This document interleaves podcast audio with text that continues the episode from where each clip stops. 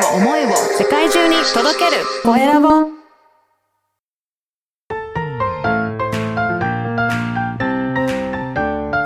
聞く力能力技術魅力があるのに伝わらない社長へ。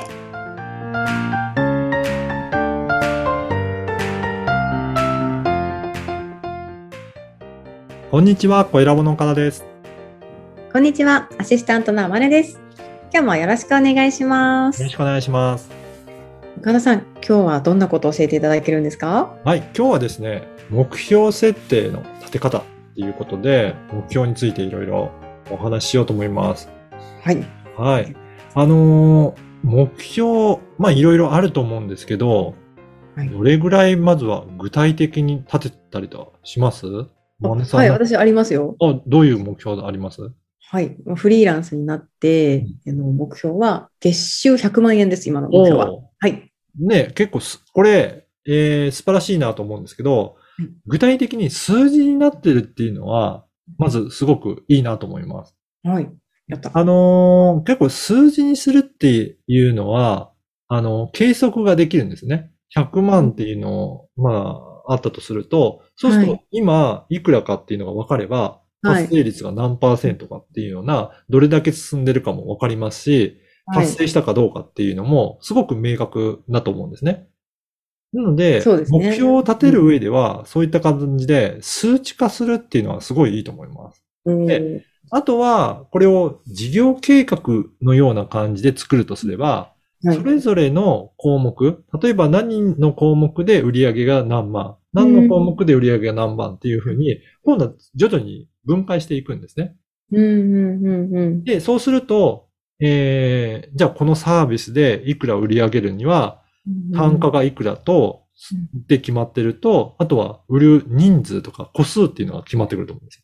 はい。そうすると、あ、1ヶ月間でこれだけ個数売らなきゃいけないっていうのもわかりますし、はいそうすると1週間ではこれぐらい売るとかっていうふうに、どんどんどんどん具体化して実行することに対しては、すごく具体的な目標になっていくと思いますね。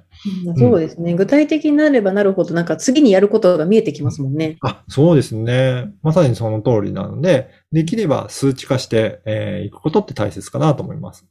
あとは、あのーあれですね、言葉にしてこれをやるんだっていうふうに宣言することもすごく大切なことですね。はい。うん。なんかそういった具体的な、あの、数字目標以外に、こんなことをやっていきたいっていうような、なんかそういった目標って山根さん持ってたりしますか？えっと、目、あ、まあ、数字以外の、そうですね、目標。こんな感じになっていきたいとかっていうのは。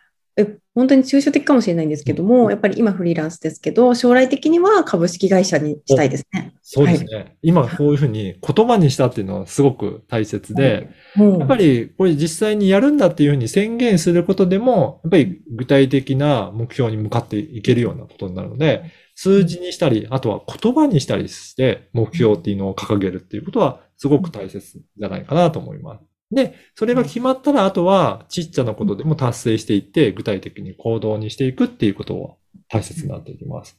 はい。うん。これ、今のお話ってどちらかというと、いろいろ実行するためにこういったことをやろうということで、えーえー目標設定して実行することをも、あの、挙げたんですが、実はですね、もう一つの目標の立て方として、実行する目標だけではなくて、これを、うんやらないっていうふうに、やらないことを目標にするっていうのも、一つ大切なポイントではあるかなと思います。うん。うん。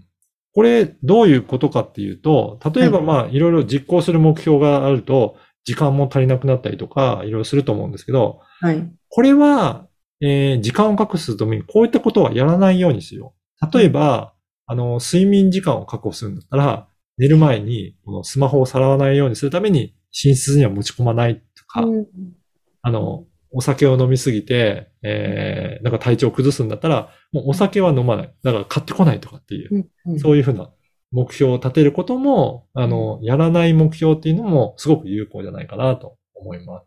うん。うん。なんかこういうのも、えっ、と、目標立てたりしますかね、天音さんは。やめ、やめることですよね。はい。ですね。去年までは、あの、ま、まあね、あの、ライティングの勉強をね、真剣にやり出すまでは、うんあの、2チャンネルをすごい見ちゃってたんですよ。おー、そうなんですねあ。ああいうこと。はい。ですごいずっと見ちゃってて。面白いから見ちゃいますよね。そうです、そうです、そうです。うんあの、女子専用の2チャンネルがあって、ははいい。それをずっと見てたんですけど、それはもうやめようってやめましたね。やっぱりそういうふうにしていって、やらないことの目標を立てると、どうですかね時間もその分空。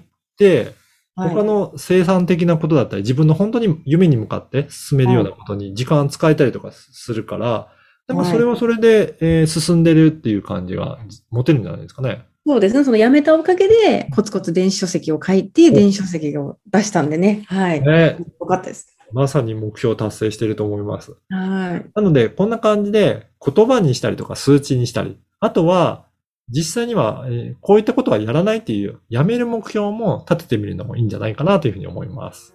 あれですね。じゃあ、会社員の方は仕事を辞めるのも一つ目標かもしれないですね。ね。うんはい。そういった目標もいいかもしれないですね。うんですね。ありがとうございます。えー今日は、えー目標設定の立て方についてお話しいただきました。次回もお楽しみに。